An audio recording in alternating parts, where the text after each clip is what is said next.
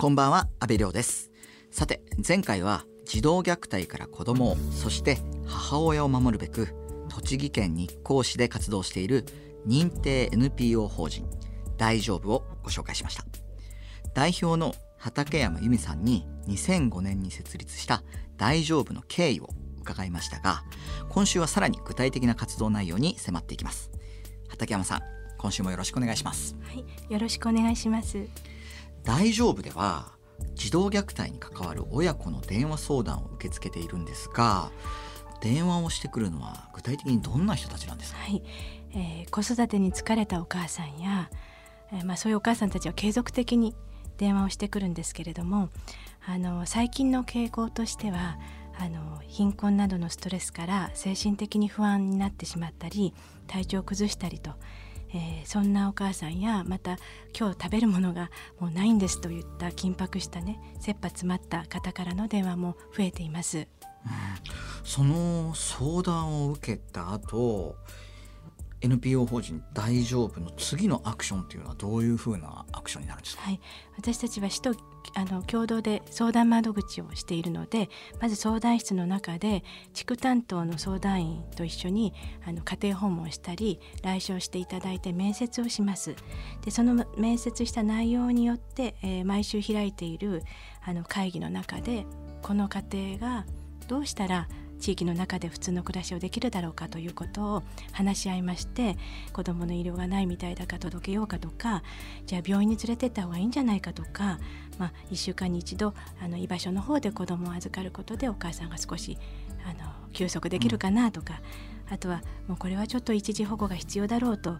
いうことでいろんなこう支援の内容を話し合って具体的に決めます。うんその子どもの一時保護が必要というその判断の基準というのは難しいと思うんですけど、はい、もちろん一時保護となりますとあの児童相談所の範疇になるんですね。ですからそちらに相談するということになるんですけれどもあの児童相談所にこれは相談した方がいいという場合はもちろん子どもの命に危険が迫っている場合虐待のリスクが高まっている時ですねあとはお母さんが一生懸命やってるんだけれどももうあの疲弊していて、えー、これ以上頑張らせたらお母さんも頑張ってるのに加害者になっちゃうよとそんな心配がある場合もそうです。あとは経済的にもう本当にあの困窮していて、えー、やっぱり子供を預かってる間に経済的なその生活基盤を立て直してもらおうとそういうケースもありますし、うん、あと中学生以上のお子さんになると自分の意思でもう家に帰りたくないということで、あの施設に行きたいっていうふうに言ってくる場合もあるんです。うん、はい。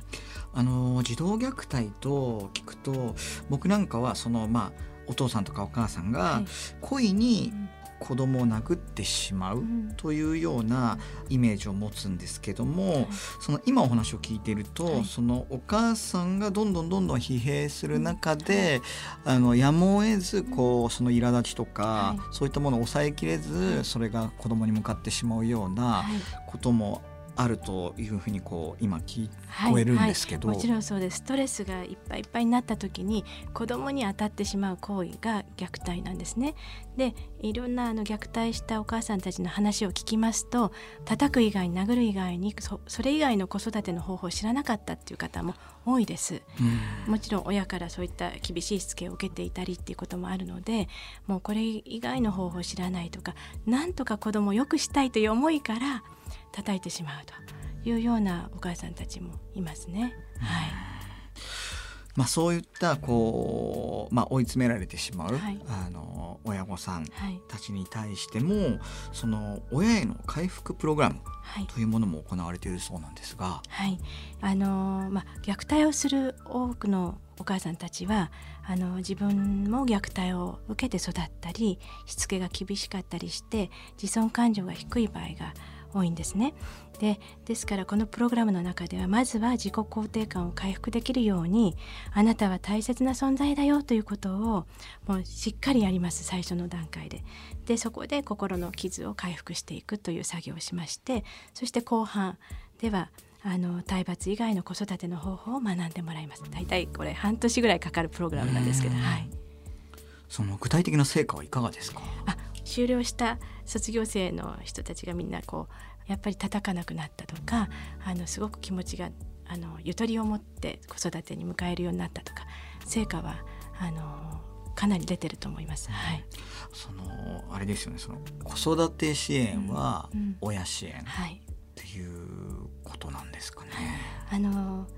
親は子供にとっては親は親なので誰にも変われないのでやっぱり親あなたはそこにいてくれるだけで親としていてくれるだけでいいよとできないところはいくらでも他人が関われるよっていうことでそしてその子がその親御さんと一緒に寄り添いながら大きく成長できればもう何よりなのでそんなことで親支援をしています。はい、あの具体的には、その訪問支援だとか、生活支援というのも行っているそうなんですが、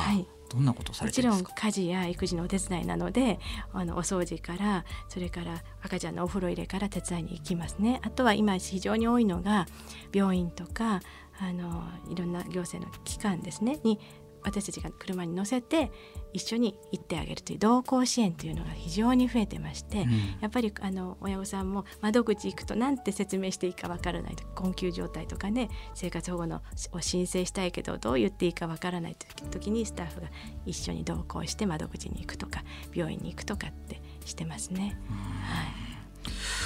あのまあ、そうやってその10年以上認定 NPO 法人大丈夫の活動を続けていらっしゃる畠山さんなんですが、はい、